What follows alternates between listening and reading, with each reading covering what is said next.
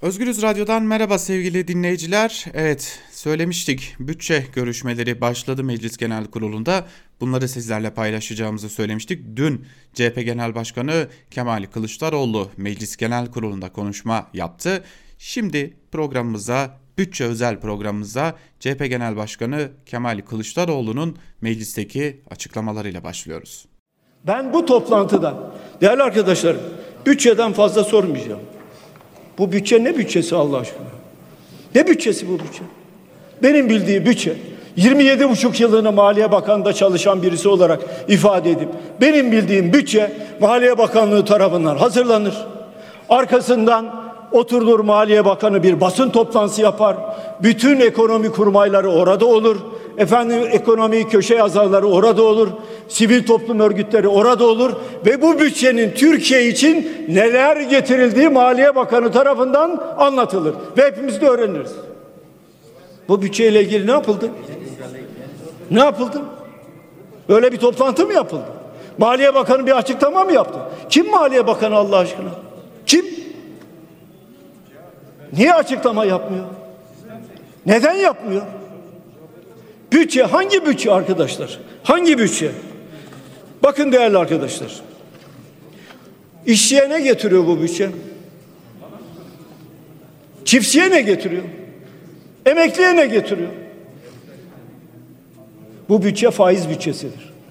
Bu bütçe açık ve net söylüyorum haramzadelerin bütçesidir. Haramzadelere hizmet edenlerin bütçesidir. Daha söylüyorum. İnanarak söylüyorum, inanarak. Bu bütçe haramzadelere hizmet bütçesidir. Temizliğe davet eder misiniz Sayın Başkan? Geleceğim, gazilere de geleceğim. Gazilere de geleceğim. Değerli arkadaşlar. Bakın, niye tek tek bir hükümet kuruldu? Yani bir kişiye bağlı, bütün yetkiler bir kişide bağlandı. Her şey çok hızlı olacak diye. Öyle değil mi? Her şey çok hızlı olacaktı. Ya orta vadeli program kanuna göre zamanda yayınlandı mı? Yayınlanmadı. Soruyor musunuz niye yayınlanmadı diye? Kim engel oldu? Orta vadeli mali plan zamanda yayınlandı mı? Kanuna göre zamanda yayınlanmadı. Sordunuz mu niye zamanda yayınlanmadı? Kim engel oldu? Hangi güç engel oldu? Tek başınasınız. Başka bir şey yok. Ya yasanın gereğini bile yerine getiremiyorlar. Bunlar sizin çıkardığınız yasalara bunlar uymuyorlar. Evet siz görüyorsunuz. Veriyorum. Bunlar da biliyorlar. Uymuyorlar. Ama siz yine elinizi kaldırıyorsunuz. Kendi vicdanınıza bu olayı sorgulamak zorundasınız. Tarihin size yüklediği bir sorun var. Bir görev var. Kendi vicdanınızda. Ya arkadaş kanun çıkardık ya. Kanuna uyun. Kanuna uymam diyor. Niçin? Benim diyor mecliste kurşun askerlerim var. Zaten ne dersem onlar ellerini kaldırırlar. Öyle mi? Aynen öyle. İnşallah öyle değildir. İnşallah öyle değildir. Bakınız. Yılbaşından bu yana dolar karşısında Türk lirası yüzde 23.6, avro karşısında Türk lirası yüzde 29.7 oranında değer kaybetti. Kim bu hale getirdi? Kim getirdi bu hale? Şimdi ülkenin milli geliri 736 milyar dolar. İki yılda eriyen milli gelir 156 milyar dolar. 156 milyar doları kim aldı? Kim götürdü? Milletin cebinden kim çekip kime verdi? Hiç merak ettiniz mi? Buraya gelip Alice Harikalar Diyarı'nda masalını dinlediniz. Arada bir de alkışladınız. Heyecan yoktu onu da ben de görüyordum. 18 yılda bu hale geldiğinde bu ülke ya oy verdi bu millet. Milletin burnundan getirdiniz.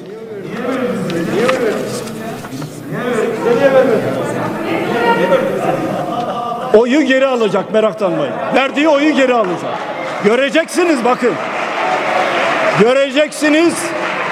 Allah'ın izniyle bakın bir daha söylüyorum. Allah'ın izniyle göreceksiniz. İlk seçimde nasıl tıpış tıpış edeceğini bu milletin göreceksiniz.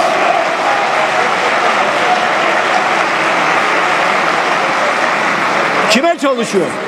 Kime çalışıyor? Kime çalışıyor? Arkadaşlar lütfen arkadaşlar Dinleyin arkadaşlar. Lütfen böyle bir usulümüz yok. azaldı. 18 yılda 18 yılda arkadaşlar lütfen 18 yılda 18 yılda bütçeden yapılan faiz ödemesi ne kadar? 492 milyar dolar. 18 yılda bütçeden yapılan faiz ödemesi 492 milyar dolar. Her gün kaç milyar milyon dolar ödüyoruz? Her gün 75 milyon 573 bin 63 dolar faiz ödüyor Türkiye. Her saatte 3 milyon 148 bin 878 lira faiz ödüyor. Bana söyler misiniz? Ben bu bütçe haramzadelere hizmet eden bütçedir derken işte bunu kastediyorum. Bunu kastediyorum. Kamu özel işbirliği projeleri. Ya arkadaşlar sizin saygıdeğer genel başkanınız çıkıp milletin önüne bir değil, yüz değil, binlerce kez ey Kılıçdaroğlu buradan, buradan milletin cebinden beş kuruş para çıkmayacak demedi mi? Dedi. E şimdi bakın bütçeye. Milletin cebinden milyarlar çıkıyor. Bana söyler misiniz? Bir genel başkan konuşurken veriye dayanması lazım. Bilgiye dayanması lazım. Neden böyle bir laf etti? Niye dayanmıyorsunuz? Ben dayanıyorum. Her söylediğim her cümle doğrudur bakın. Söylediğim her cümle doğrudur. Ama sorun şurada. Sorun şurada. Sorun şurada. Aklını bir dakika arkadaşlar bir dakika bir dakika Özgür Bey bir dakika aklını kiraya verenler gerçekleri göremezler bir daha söylüyorum aklını kiraya verenler gerçekleri göremezler ama buradan ama buradan bu kürsüden bütün vatandaşlarıma sesleniyorum Allah'ın izniyle iktidar olacağız. Allah'ın izniyle göreceksiniz. Bu soygun düzenine son vereceğiz. Beşli çetenin bizim torunlarımızı dahi sömürecek olan bütün bu yatırımları kamulaştıracağız ve alacağız.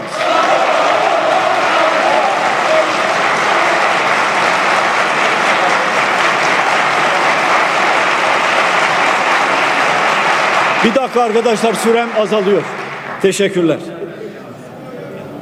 Çiftçiye ne verdiniz dedim. Esnafa ne verdiniz? Bir lira bedava bir şey verdin bir lira. Bir kuruş verdiniz mi vermediniz. Manava verdiniz mi vermediniz. Kime ne verdiniz? Katar'a verdiniz. Aynen 500 milyar. Ne oldu biliyor musunuz? Teşekkür ederim. Bana hatırlattınız. Çiftçinin malına göz koydunuz. Kanun çıkardık değil mi hep beraber? Tarım kanunu 21. madde. Her yıl bütçeden milli gelirin en az yüzde biri oranında çiftçiye destek verilir. Nokta. Verilebilir değil. Verilir diyor. Verilmiyor arkadaşlar. Cahillik farklı bir şey. Ben bilmem. Cahillik farklı bir şey. Cahille tartışmak da doğru değil. Ama ben size Türkiye'nin milli geliri var. Açarsınız TÜİK'in rakamlarını. Yüzde birlere bakarsınız. Çiftçinin şu anda bu iktidarlardan beklediği 211 milyar lira alacağı var. Hiçbir zaman olmadı. Milli gelir her yıl artan oranda verseydiniz ya bir sefer bu bütçeden bile habersizsin sevgili kardeşim. Bu bütçeden bile habersizsin. Bu bütçede konulan teşvik geçen yılın aynısı. Yüzde bir bile artmadı. Ya bilmeden nasıl konuşuyoruz ben bunu da hayret ediyorum. Ama ben eminim hemen derhal asker gibi el kaldıracaksın. Ben bundan eminim. El kaldıracaksın. Çiftçinin mallarına, çiftçinin mallarına, traktörüne, ineklerine haciz uyguluyorsunuz. Çiftçi bu durumda, esnaf bu durumda. Çöplerden kağıt toplayan vatandaş bu durumda, perişan vaziyette. Pazar artıklarından geçinenler var. Ama sizden bazıları, özür dilerim, sizden derken sizi kastetmiyorum. Bu tarafı kastediyorum. Onların bazıları ve onların bazı adamları bir maaş yetmiyor, iki maaş yetmiyor, üç maaş yetmiyor, dört maaş yetmiyor, beş maaş alıyor. Ya bu kadar işsizlik varken bir kişinin dört maaş, beş maaş, üstelik büyük paralar almaları sizin vicdanınız kabul ediyor mu ya? Ahlak kabul eder mi bunu ya? Vicdan kabul eder mi bunu ya? Kim kabul eder bunu ya? Daha garip bir şey anlatayım. Daha garip bir şey anlatayım. Beşiktaş'taki terör saldırısında 40'ı polis, 47 vatandaşımız şehit oldu. Orada da bağış kampanyası açıldı. 52 milyon lira para toplandı. Şehit olan, çocuğu şehit olan birisine kaç aylık bağlandı bilen var mı? Bilmiyorsunuz. Niye bilmiyorsunuz? Sorun. Niye sormuyorsunuz? Hanımefendi hatırlatayım. 121 lira 96 kuruş. Arzu ederseniz banka makbuzunu size veririm. Şimdi siz vicdani olarak terörde şehit olan bir polisin babasına 121 lira 96 kuruş aylık bağlanmasını doğru diyorsanız yerinizde kalın. Doğru demiyorsanız görevinizden ayrılın.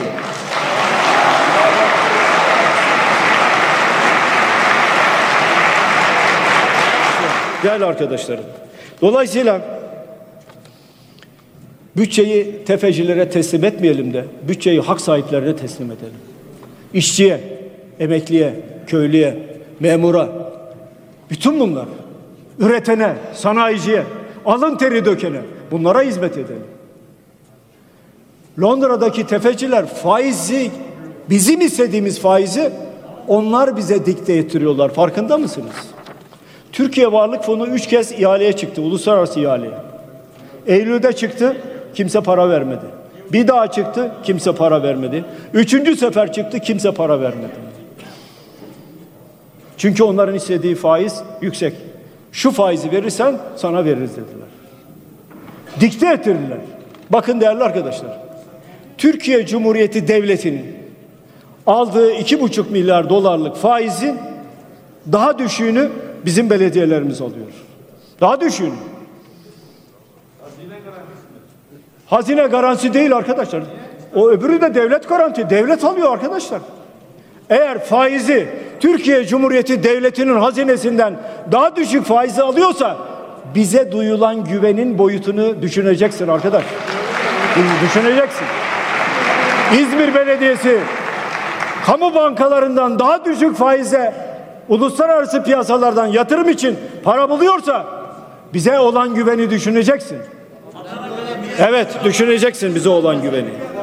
Buradan ifade edeyim.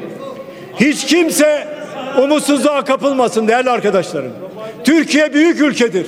Türkiye bütün sorunlarını aşabilecek kadrolara da sahiptir, yetkinliğe yetkinliğe de sahiptir. Hepimiz hep beraber alın terinden yana olacağız. Emekten yana olacağız. işçiden yana olacağız. Çiftçiden yana olacağız.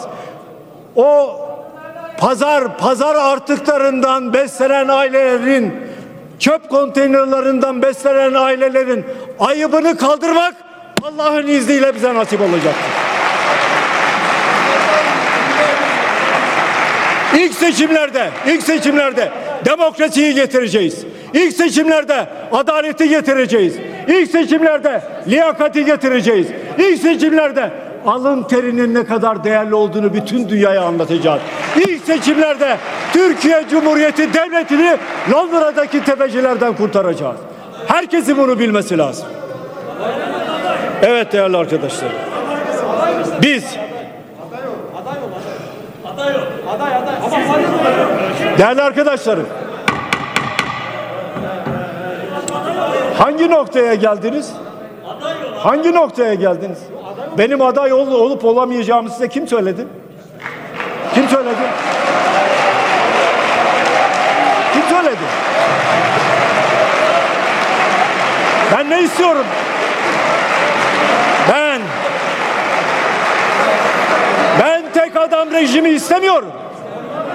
Ben ülkesinde ülkesinde esnafın ensesinde boza pişiren bir yönetim istemiyorum.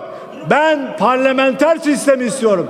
Demokratik, hakçı, parlamenter sistem istiyorum. Ben her kuruşun hesabını veren bir siyaset anlayışı istiyorum. Ben tehdit edildiğim zaman mal varlığımla aramazsanız, incelemezsiniz, şerefsizsiniz diyen bir siyaset istiyorum. Ben siyaseti zenginleşme aracı olarak gören bir kültürden gelmiyorum. Ben siyaseti halka ve hakka hizmet eden bir anlayıştan geliyorum. Ben hiçbir zaman hiçbir yerde, hiçbir zaman hiçbir yerde haram lokmaya el uzatmadım. Kimsenin hakkını, hukukunu çiğnemedim. Her zaman her yerde adaletten yana oldum. Adaleti her yerde savundum. Hiçbir zaman gidip benim mal varlığımla beni tehdit edenlerin arkasında selam durmadım.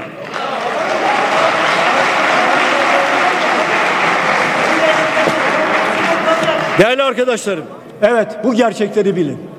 Hayat acı ama bu gerçekleri bilin.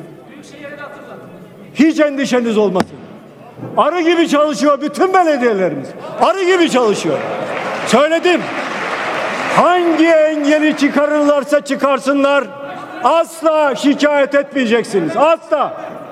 Vatandaşlar arasında hiçbir ayrım yapmayacaksınız. Önce sizin ihmal ettiğiniz yoksul mahallelerden başlayacaksınız dedim. Onlara hizmet götüreceksiniz dedim. Engel yok ama halka hizmet sonuna kadar var dedim. Ve öyle yapıyorlar. Böyle yapıyorlar. Şu Ankara'yı ya Ankara'yı parsel parsel satan diyen siz değil miydiniz? Siz değil miydiniz? Parsel parsel satan adama hesap sordunuz mu? Arkasında duruyorsunuz ya. Ankara'yı parsel parsel satan adamın arkasında duruyorsunuz ya. Nasıl olur ya bu? Nasıl olur bu ya? Hangi ahlak, hangi din, hangi iman ya? Allah aşkına söyler misiniz ya? Değerli arkadaşlarım, daha ayıp var. Ya arkadaşlar, Türkiye Cumhuriyeti Devleti Mil- Sayın Kılıçdaroğlu bir saniye. Buyurun. Cumhuriyeti Devleti Milli Kurtuluş Savaşı'nı veren bir devlettir. Ya arkadaşlar hiç konuşmayın. Ne derlerse desinler. Önemli değil. Değil önemli. Türkiye Cumhuriyeti Devleti Milli Kurtuluş Savaşı'nı veren bir devlettir. Türkiye Cumhuriyeti Devleti'ne rüşvet alan kişinin büyükelçi olarak atanması yakışır mı ya? Yakışır mı ya? İki kişi ya. Ya rüşvet aldığı belli. Rüşvet aldı. Çikolata kutularında. Öbürünün de rüşvet belgesini mahkemedeki dosyadan çıkarıp açıkladım ya. Büyükelçi atadınız ya. Bayrağında, arabasında Türk bayrağı taşıyacak bu adam. Benim ağrıma gidiyor ya. Sizin ağrınıza gitmiyor mu ya? Sizin ağrınıza gitmiyor mu ya? Sizin içinizden, onu da söyleyeyim. Sizin içinizden son derece değerli insanlar var bakın. Eleştiriyorum ama son derece değerli insanlar var. Türkiye'yi en iyi temsil edecek insanlar var. Ya bu insanlar varken neden rüşvetçiler büyükelçi olarak atanıyor? Neden? Benim aklım bunu almıyor. Ama sizin bir gerekçeniz varsa e çıkıp bu kürsüden söylersiniz. Şunun için biz rüşvetçileri büyükelçi Şunu açalım ya. saygılar sunuyorum.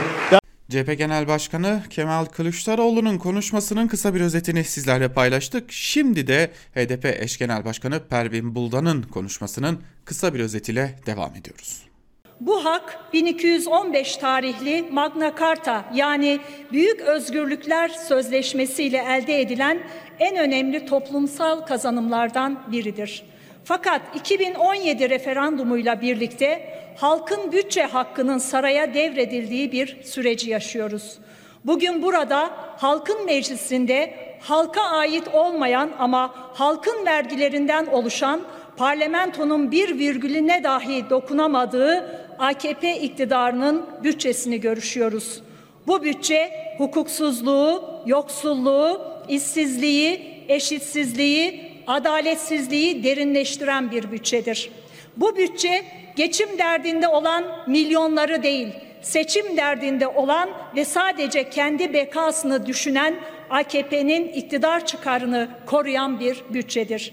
Bu nedenle diyoruz ki saray iktidarı sebeptir, yaşanan tüm bu ekonomik, siyasal krizler ise bir sonuçtur.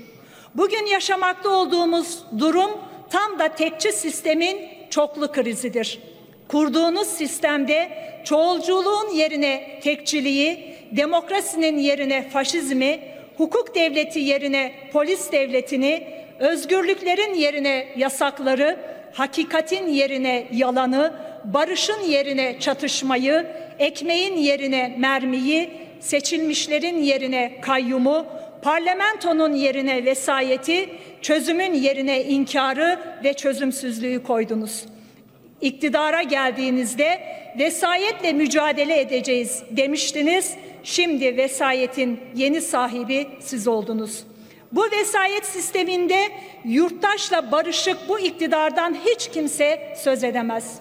Toplumun hemen hemen tüm kesimleriyle kavgalısınız. Kadınlarla kavgalısınız. İstanbul Sözleşmesi ile kavgalısınız. Ekoloji mücadelesi verenlerle, hekimlerle, barolarla, odalarla kavgalısınız.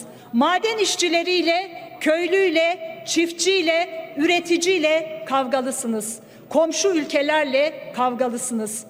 Kurduğunuz sistemde sizden olanlar dışında hiç kimse Kürt de, Alevi de, Arap da, Ermeni de, Süryani de, Ezidi de, Rum da, Roman da, Çerkez de, Laz da güvende değil.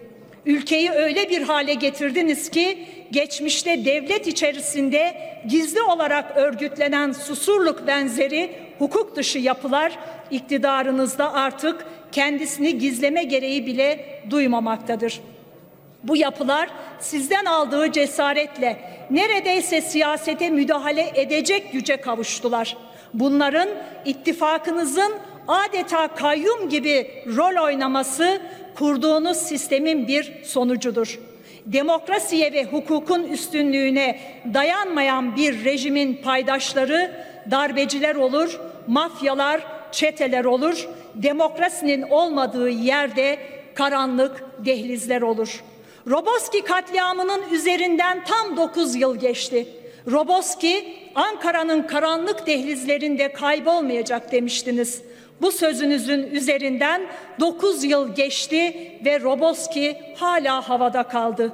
Görüyoruz ki şimdi bu karanlık dehlizlerle ittifak halindesiniz. Adalet Bakanı adalet yerini bulsun, kıyamet kopsun diyor. Hakimler karar verirken önündeki dosyaya baksın diyor. Bu sözler yargınızın hukuka değil, iktidarın iki dudağı arasına bakarak karar verdiğinin açık bir itirafıdır. Kararların Adalet Sarayı'nda değil, Beştepe Sarayı'ndan çıktığının çok gerçek bir kanıtıdır.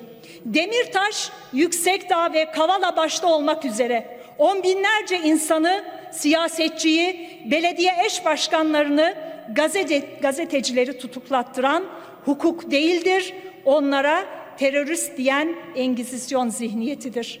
Bu ülkede meclisi bombalayan darbecilerle bir dönem ittifak yapanların yine Suriye'yi ve Türkiye'yi kan gölüne çeviren barbar işide göz kırpanların muhalif siyasetçilere terörist demesi hakikaten manidardır.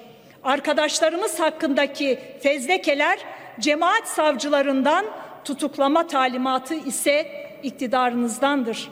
Ortaklığınız siyasi davalarda aynen devam etmektedir. Nitekim eski bir vekiliniz de aynı FETÖ yöntemlerini uygulamaya başladık itirafında bulundu. Gerçeği söyledi diye hemen disipline verdiniz. Ama hakikati disiplinle ihraç edemezsiniz. Bakın partimizin önceki MYK'sına aynı yargınız tarafından bir kumpas düzenlendi. Damat savcınız saraya gitti, talimat aldı ve düğmeye bastı. Ardından Yargıtay üyesi yapılarak ödüllendirildi. Tam organize işler arkadaşlar. Şimdi aynı yargıya bakıyoruz. İnsanları helikopterlerden atanları, işkence ve yargısız infaz yapanları, taciz ve tecavüzde bulunan güvenlik görevlilerini ise açıkça korumaktadır. Van'da Osman Şiban ve Servet Turgut'u öldürme amacıyla helikopterden atan Turgut'un ölümüne neden olan failler günlerdir yargı önüne çıkartılmadı. Çünkü iktidarınızın himayesindedirler. Kemal Kurkut'u Diyarbakır'da katleden polis beraat ettirildi. Adalet bir kez daha kurşunlandı değerli arkadaşlar. Bu kararın anlamı şudur. Kürdü vurmak serbest. Nasıl olsa arkalarında mevzuata takılmayın diyen bir iktidarın olduğunu biliyorlar. Hakkari'de 61, 61 yaşındaki Şerali Dereli ve 16 yaşındaki çocuk Özen Erbaş askerlerce öldürüldü. Emrinizdeki güvenlik güçleri Hakkari'yi adeta Filistin'e çevirdi. Cinayetler durmuyor çünkü halka silah doğrultanlar sizin sayenizde yargılanmayacaklarını çok iyi biliyorlar. Roboski, Soma, Suruç, Ankara ve Çorlu katliamlarındaki adalet çığlıklarını duymazsınız ama ne zaman ki dolar 8.5 olur işte o zaman hukuk aklınıza gelir. Biz biliyoruz sizin hukuk anlayışınız insanlığın hukuku değil doların hukukudur. Böylesi bir süreçte iktidarınız reform söylemini ortaya attı. Son yargı paketinizin sonuçları ortadadır. Mafyayı, kadın katillerini, kadına çocuğa tecavüz edenleri serbest bırakarak onların yeniden suç işlemesine olanak tanıyan bir reform yaptınız. Yeni reformunuzun da bundan farklı olmayacağı gün gibi ortadadır. Yargınız mafya düzenini eleştirdiği için bir insanı mafyaya hakaretten tutuklattı. İşte iktidarın reform zihniyeti tam da budur. İktidarınızın talimatıyla son 20 günde çoğunluğunu partilerimizin oluşturduğu 983 kişi hukuksuzca gözaltına alındı. Van'da polislerimin polisleriniz bir gece yarısı parti binamıza düşman mevzisine girer gibi girdi.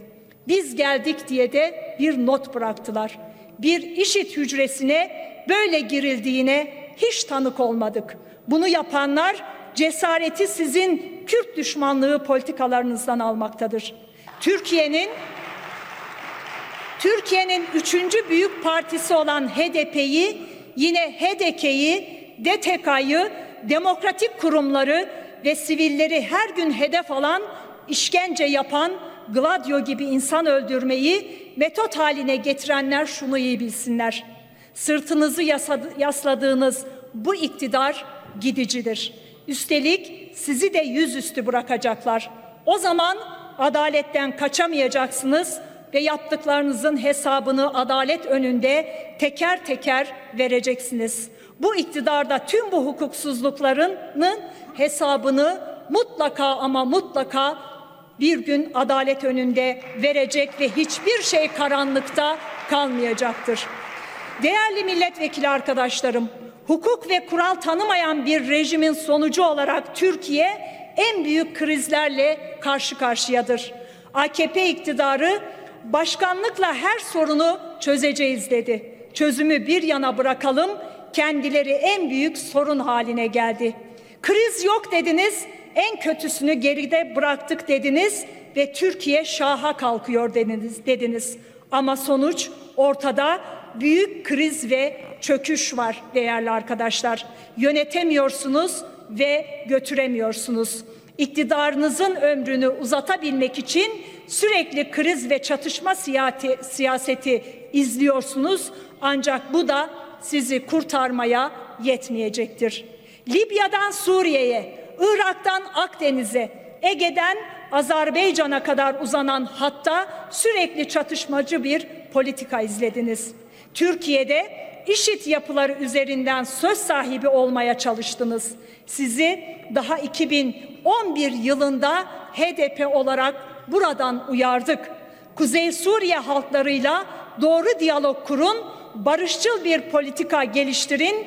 Böylece hem Suriye'de hem Türkiye'de demokratik çözümün yolu açılır dedik. Ama uyarılarımızı dikkate almadınız. Kürt halkının kararlılığını ve gücünü hesaba katmadınız. Gidip çetelere yatırım yaptınız. Sonuç Şam'da şah yapmaya gittiniz ama Kobani'de halk size mat dedi. İşit vezirleriniz İşit vezirleriniz işe yaramadı. Suriye satrancını kaybettiniz. Rojava'nın intikamını almak için her gün HDP'ye operasyon üzerine operasyon yapıyorsunuz. HDP'nin gücünü kıramayacağınızı, demokratik siyasetten vazgeçiremeyeceğinizi geçirebileceğinizi sanıyorsunuz ama çok büyük yanılıyorsunuz. Bizim demokratik mücadele geleneğimizi tasfiye etmek isteyen onlarca hükümet buradan geldi, geçti ve gitti. Hepsi birer birer silinip gittiler. Fakat biz daha da büyüdük, daha da güçlendik. Artık ne cezaevlerine ne de alanlara sığıyoruz. Ne tutuklandıkça tükeniyoruz ne de işkenceyle, baskıyla siniyoruz. Her türlü zor yöntemiyle geldiniz fakat halk selinin önüne geçemediniz, geçemeyeceksiniz. Siz de geçicisiniz ama biz yine de burada olmaya devam edeceğiz. Ve biz olduğumuz sürece bu biz olduğumuz sürece ne barışın sesi susacak, ne hakikatin üstü örtülebilecek, ne kadınsız bir siyasete ne de eşitsiz bir yaşama izin vereceğiz. Gerçeğin dili, adaletin savunucusu, özgür bir yaşamın kurucu gücü olmaya devam edeceğiz ve bunu mutlaka ama mutlaka başaracağız. Evet sayın milletvekilleri, bu iktidar her sıkıştığında üç yola başvurur. Sahte reform, doğal gaz müjdesi ve Avrupa Birliği üyeliği. Avrupa Birliği yeniden aklınıza geldi. Geleceğimizi orada görüyoruz demeye başladınız. Sizin bir geleceğiniz yok ki. Şimdi buradan soruyoruz. Avrupa Birliği kriterlerini yerine getirmek için bugüne değin ne yaptınız? Örneğin Brüksel'de seçilmişlerin yerine kayyum atanıyor mu? İsviçre'de muhalif siyasetçiler tutuklanıyor mu? Danimarka'da insanlar helikopterden atılıyor mu? İtalya'da sınırda insanlar savaş uçaklarıyla vuruluyor mu? Strasbourg'da yargı siyasilerin talimatıyla mı karar veriyor? Bunların hepsi sizde var. Avrupa Birliği kriterlerinin yerine saray kriterlerini koydunuz. Bu halinizle üyeliği bırakalım, Avrupa Birliği'nin kıyısından bile geçemezsiniz. Bugüne değin söz verip de Avrupa Birliği'nin gereklerini yerine getirmeyen sizden önceki iktidarlar şu an neredeyse sizin de gideceğiniz yer orası olacaktır. Hukuk devletinin, demokrasinin, düşünce özgürlüğünün olmadığı, bir tweet atanın dahi tutuklandığı bir ülkenin uluslararası alanda saygınlığı olmaz değerli arkadaşlar. Demokrasinin olmadığı yerde ekonomik istikrar da olmaz. Ve Pervin Buldan'ın ardından şimdi de mikrofonlarımızı İyi Parti'ye uzatıyoruz. İyi Parti adına da Türkiye Büyük Millet Meclisi'nde İyi Parti Meclis Grup Başkanı ve Bursa Milletvekili Profesör Doktor İsmail Tatlıoğlu konuştu. AKP'ye bir de çağrısı vardı. Bakalım neler söyledi. Bu bir bütçe vizyondan yoksun, belki de bilinen tarihin en düşük profilli bütçesi. O nedenle şunu samimiyetle söylüyorum. Gelin meclis olarak bir orta vadeli bütçe yapalım. Orta vadeli bir plan ve bunun üzerine Türkiye bir çıkış planı yapalım ve 2021 yılında milli iradeye gidelim, seçime gidelim. Bu bütçeyi ve bu orta vadeli planı bugünden yapalım.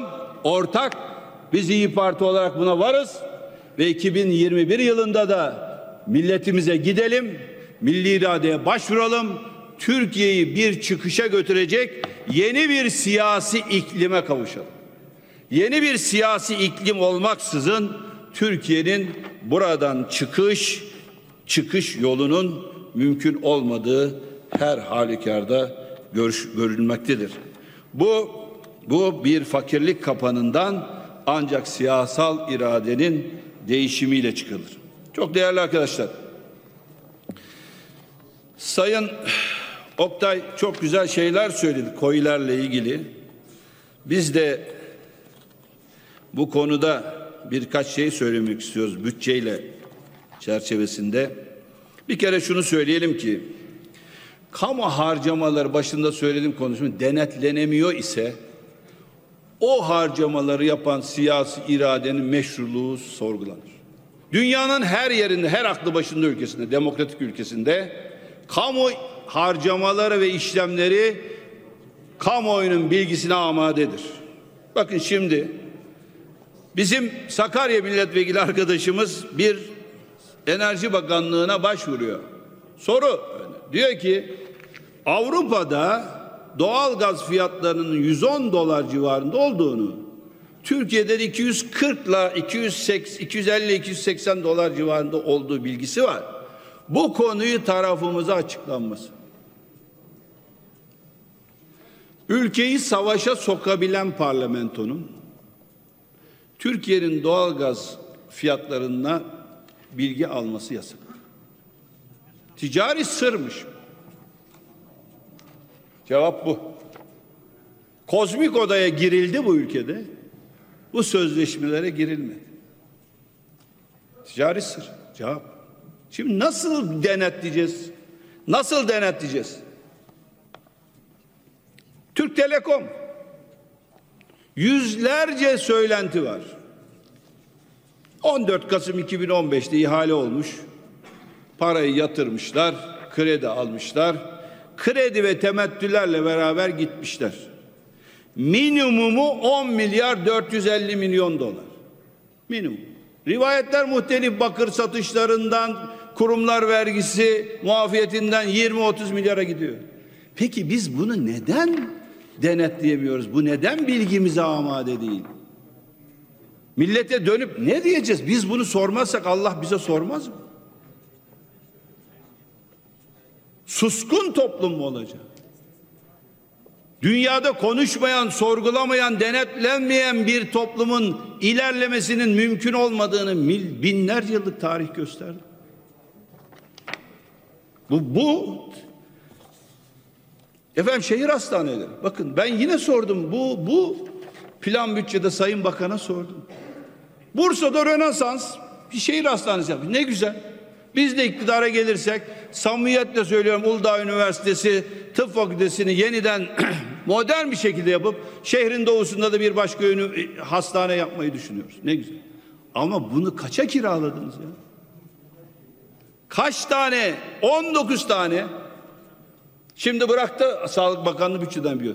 Bunun kaça kiraladığını bir ünivers bir lise bir şahısa ha, lise okul yaptırıyor ve bunu kiralıyor. Bunun kaç liraya kiralandığını vergi verenlerin bilme hakkı yok mu? Yoksa nasıl denetleyeceğiz bunu? Yani nasıl bir meşruiyet olacak? Neresinden tutacağız bunu?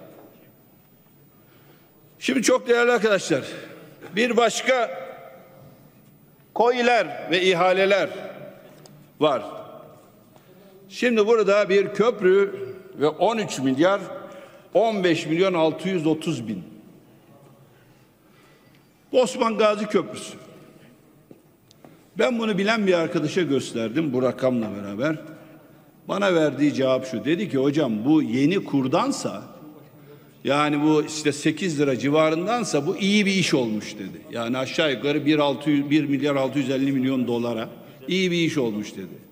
Ama bu ortalama kurdansa yani 6.90'dansa o zaman burada bir 300-350 milyon dolarlık bir fark var dedi. Peki dedim bunun tamamı dolarsa bunun tamamı dolarsa dedi ki hocam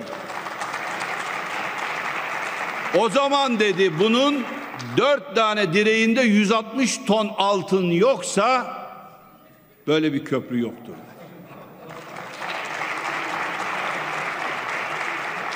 Şimdi Sayın Oktay, değerli arkadaşlar, bir alan var Türkiye'de. FETÖ hiç girmemiş. Dış güçler girmemiş, girememiş. Almanya, Amerika zaten uğrayamamış. Koyiler. Kamu ihaleleri.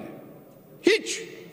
Öyle korunmuş ki arzu ederdik ki bunu yönetenler Türkiye'nin Adalet Bakanlığı'nı da, İçişleri Bakanlığı'nı da, Milli Eğitim Bakanlığı'nı da yürütseylerdi de oralara da girmeseydi bu dış güçler FETÖ. Şimdi biz sizden şunu istiyoruz. Bakın şu vereceğim bilgilerin yanlış olduğunu ama böyle böyle üst perdeden değil de elinizdeki resmi belgelere dayanarak söylemenizi ve gerçek rakamı biz bilmek istiyoruz. Bu bizim bildiğimiz bulduğumuz bir bir hesap. Ve biz bunu sorduk Sayın Oktay size de sorduk.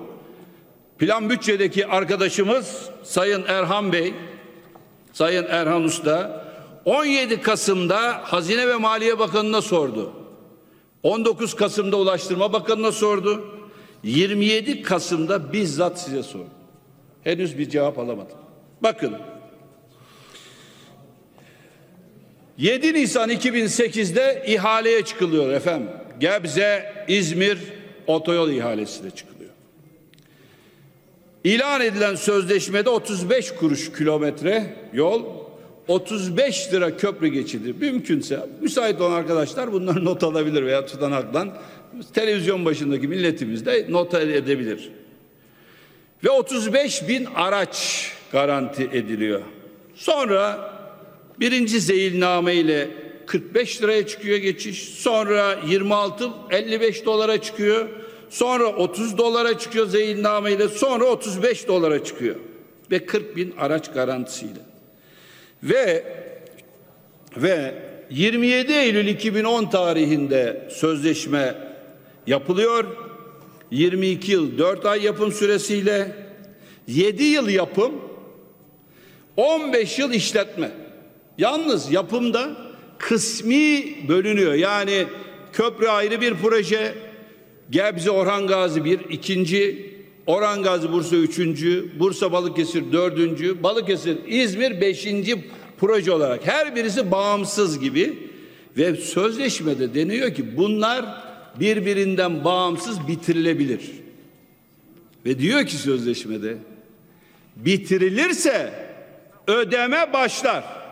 Ne kadar ödeme? 15 yıl. Ama sözleşme öyle demiyor. Bir ödeme başlar. Yani normalde 2021'de bitecek sözleşme. 2020'de bir yatırım bitecek. 15 yıl ödenecek. 2035'te ödeme bitecek. Peki 2016'da bittiği köprü 2016'dan 2031 yılına mı kadar? Yani 4 yıl öne mi çekilecek? Hayır. Ödeme süresi uzayacak diyor. Şimdi çok değerli arkadaşlar bakın bizim öğrendiğimiz şey şu Sayın Oktay. Fatih Sultan Mehmet Köprüsü'nü de yapan Japon firma bu köprüyü yapan firma ve bu köprüye teklifi 1.470 milyar dolar. Ve bütün çalışmalarda bu köprünün temel 1.2 milyar dolar ve 1.430 maliyet çıkıyor. Şimdi değerli arkadaşlar burada 35 dolarla başlayan ödemenin bir özelliği var. İlan tarihinden itibaren 2008'den itibaren Amerikan enflasyonu oranında artıyor. Yani açıldığında 35 dolar değil. Açıldığında 42 dolardan baş. Ortalama 46 dolar 74 sent. Ortalama.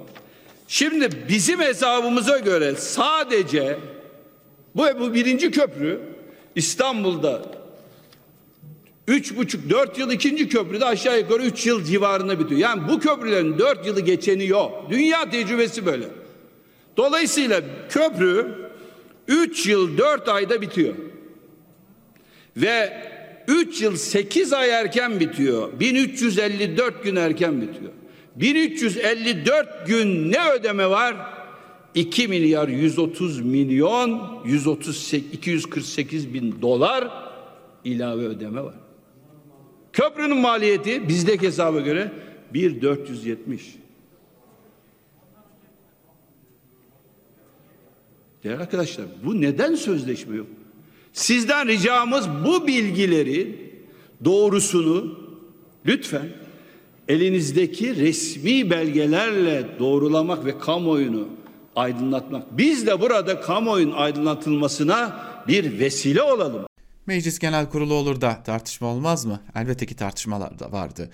Bütçe görüşmeleri konusunda siyasi partileri yani grupları olmayan siyasi partilere söz verilmemesi ya da bağımsız milletvekillerine yeteri kadar söz verilmemesi de mecliste tartışma konusuydu. Şimdi mecliste biraz da neler tartışıldı hep birlikte onları dinleyelim ve ardından da programımızı noktalayalım. Buyurun Sayın Başkan. Söz talebinizle ilgili tek şeyi gördüm. Fakat danışma kurulunun önerisi üzerine parti gruplarının e, teklifiyle ve genel kurulda alınan karar gereğince program bu şekilde. Sayın Başkan dilekçemi işleme aldınız ve red mi ediyorsunuz işleme almadınız mı? işleme aldım ve alınan karara aykırı bir durum söz konusu olduğu için söz veremiyorum. Sayın Başkan, bu durumda yaklaşımınıza ilişkin iç düzüğün 63. maddesine göre başkanı usule uymaya davet etmek üzere bir usul tartışması açmak istiyorum. Aleyhte söz istiyorum. Çalışma usulleri de zaten iç düzeye göre danışma kurulu önerisi ve genel kurulca belirlenmiş. Dolayısıyla bunlara göre usul hakkında e, bir tartışma açma imkanı görmüyorum ben 63'e göre. Tartışmayı zaten şu anda yürütüyoruz. Bence bu tartışmayı usulen açmamız gerekiyor. Açalım bu tartışma. Zaten yapıyoruz şu anda gördüğünüz gibi. Dolayısıyla o tartışmayı yaptıktan sonra genel kurulu takdimde bakalım. Bakın siz geçen seneki tutanağı ben ezbere biliyorum. Aynı tartışmayı geçen sene de yaşamıştık. Siz kendi takdirinizle grupların uyumuyla emsal teşkil etmemek üzere bu hakkı kullandırttınız. Demek ki kullandırtmak mümkündür. Bu sonuç çıkıyor. Kullanılabilir bu hak. Dolayısıyla tekrar kullandırmanızı talep ediyorum. Şimdi eğer reddediyorsanız da usul tartışması açmak en doğal yol.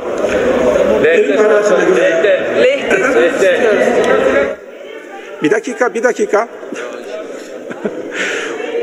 Şimdi arkadaşlar usul tartışması açmaya gerek yok kanaatimce. Ama bir dakika, bir dakika arkadaşlar, bir dakika. Madem ki Sayın Baş Genel Kurulum bu konuda kararını da arzu ediyorsa ben usul tartışması açıp bunu oya sunacağım ve bu konuyu nihai olarak bir karara bağlayacağım. Teşekkür ediyorum Sayın Başkan. Genel kurulu ve bizleri izleyen emekçi halkımızı, yoksulları selamlıyorum. Tabii gönül isterdi ki bütçenin içeriğine ilişkin konuşalım. Esas olan o. Ve ben meclis başkanlığına yazdığım dilekçede de esas olarak bu görüşümü ifade ettim. Değerli arkadaşlar, bütçe hakkı 1215 Magna Carta'dan bu yana kabul edilmiş bir hak. Ve şunu içeriyor. Diyor ki bütçe hakkı, bu bütçeler emekçilerin, yoksulların, halkın, işçilerin vergisiyle oluşuyor bu bütçe. Dolayısıyla bunun nasıl kullanılacağını, nasıl değerlendirileceğini, kime ne kadar aktarılacağını halk izler, denetler ve yönlendirir. Şimdi bu bunu tartışıyoruz ve burada bütçe görüşmeleri sırasında Türkiye'de bütçenin neredeyse yüzde 99'unu oluşturan işçilerin, emekçilerin, yoksulların partisi olma iddiasında olan bir parti var Türkiye İşçi Partisi. Sayın Başkan diyor ki bu parti bütçe üzerine konuşamaz.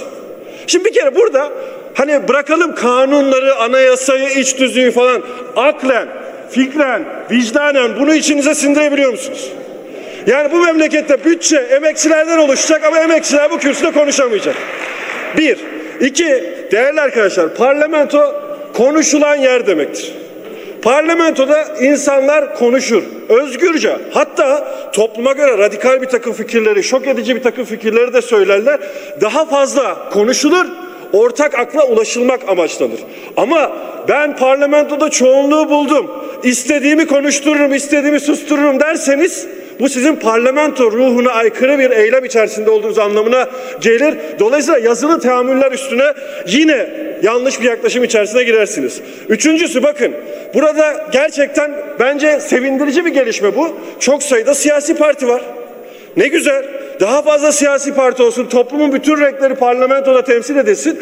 Ve parlamentoda te- temsil edilenler de bu kürsülerden gelsin konuşsun. Ama şimdi bizim elimizde bir konuşma listesi geliyor. Örneğin bu partilerden bir tanesi Adalet ve Kalkınma Partisi listesinden genel başkanını meclise sokmuş. O konuşabiliyor. Ama muhalefette olanlar konuşamıyor. Bu mu adalet, bu mu demokrasi, bu mu özgürlükler diye insanın sorması gerekiyor.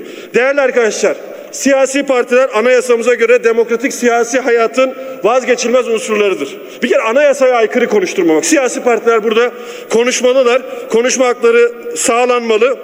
Ben başkanın ve genel kurulun takdirini bu yönde değiştirmesi gerektiğini düşünüyorum.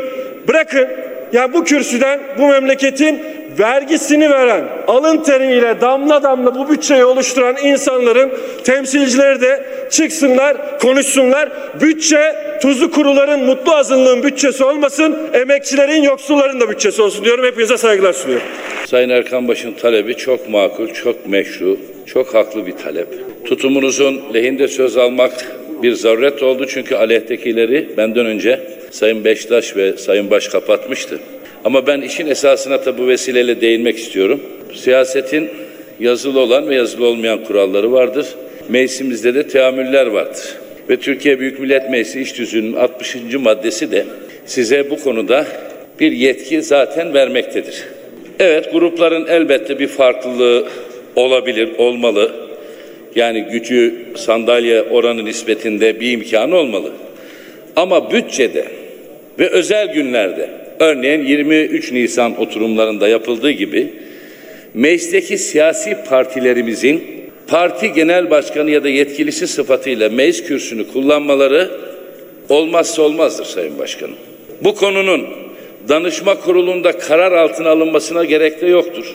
Sizin Türkiye Büyük Millet Meclisi iş tüzüğüne göre 60. maddeye göre mecliste grubu bulunmayan siyasi partilerin sayın genel başkanlarına ya da yetkilendirdiği temsilcilerine, sözcülerine burada senede bir defa görüşülen bütçede 5 dakika 10 dakika söz vermeniz burayı parlamento yapar. Burayı parlamento. Aksi iş tüzüğe ve danışma kurulu kararlarında sıkıştırılmış mazeretler burayı parlamento yapmaz. Bu bütçe, bugün görüştüğümüz bütçede Cumhurbaşkanlığı harcamalarının 2006 ile 2020 arasında 36 kat arttığı bir bütçeyi görüşüyoruz. Aynı sürede asgari ücretin sadece 4 kat arttığı bir bütçeyi gö- görüşüyoruz.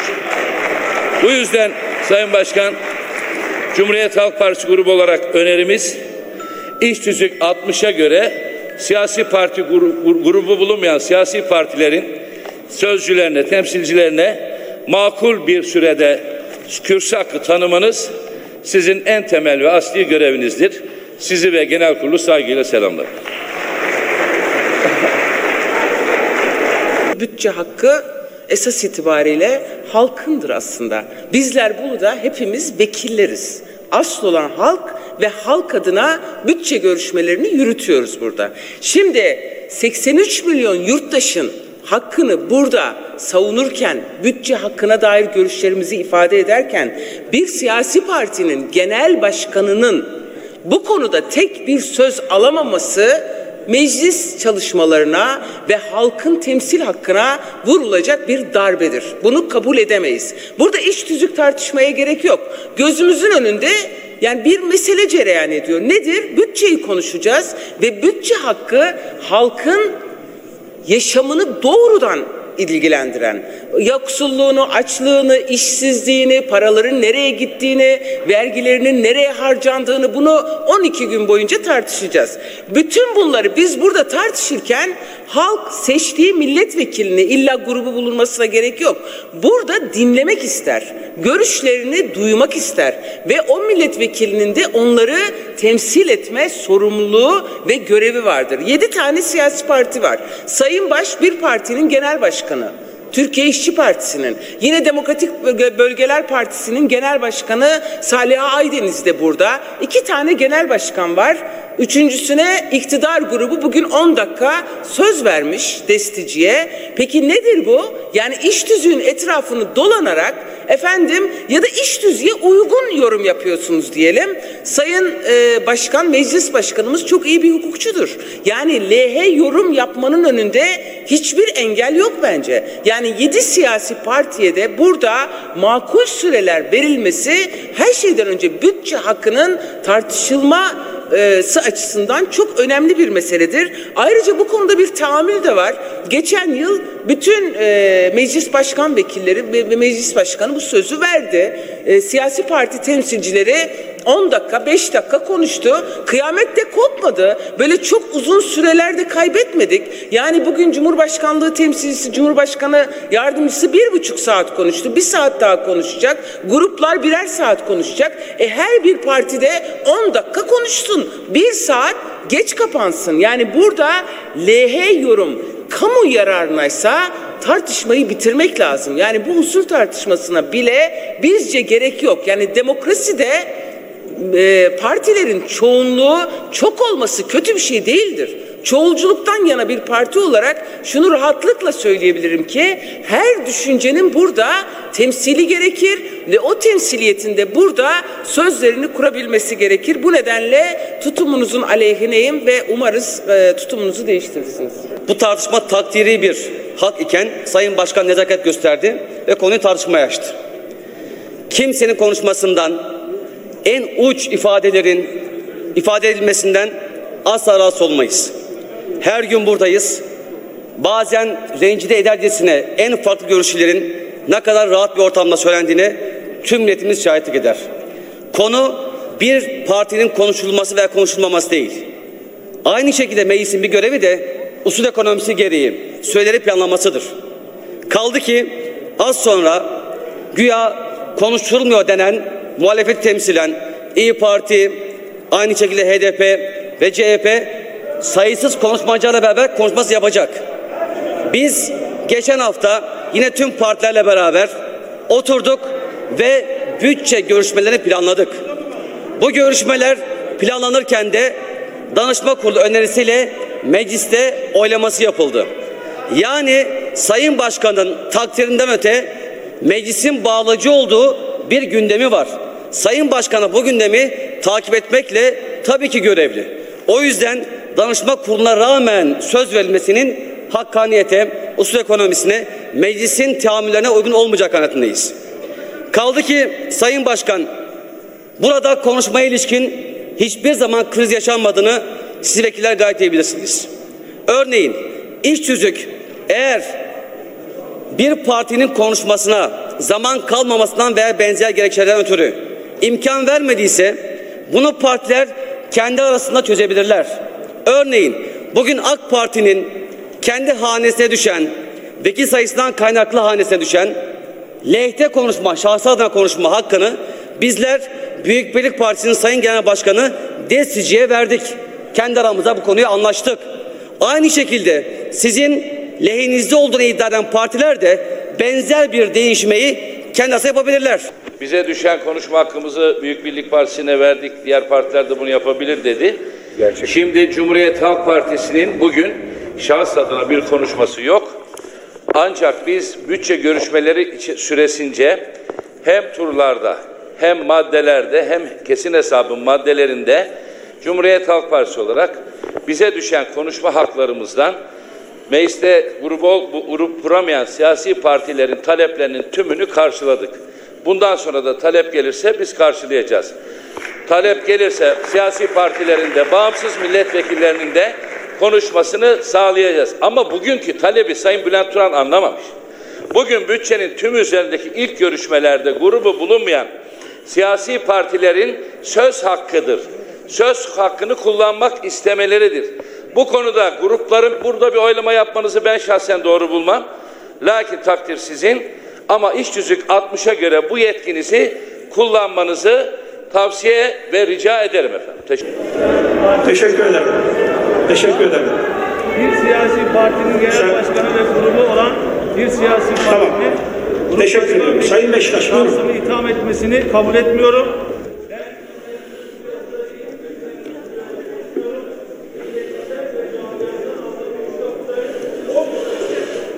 Sayın Beşiktaş. Sayın Başkan kısa bir şey söyleyeceğim. Buyurun. Sayın Turan e, biz ne dedik o nasıl anladı ya da nasıl cevap verdi onu değerlendireceğim. Bir kere biz burada diğer e, mecliste grubu olmayan siyasi partilere konuşma verme konusunda hiçbir sıkıntımız yok. Sadece bütçede değil bütün kanunlarda mümkün olduğunca burada e, bağımsız arkadaşlara yani grubu olmayanlara zaten veriyoruz. Burada tartıştığımız konu o değil ki. Meclisin kurumsal olarak Meclis Başkanlık Divanı'nın grubu olmayan siyasi partilere söz hakkı vermesi. Yoksa biz kendi aramızda bunu zaten yapıyoruz yani mümkün olduğunca.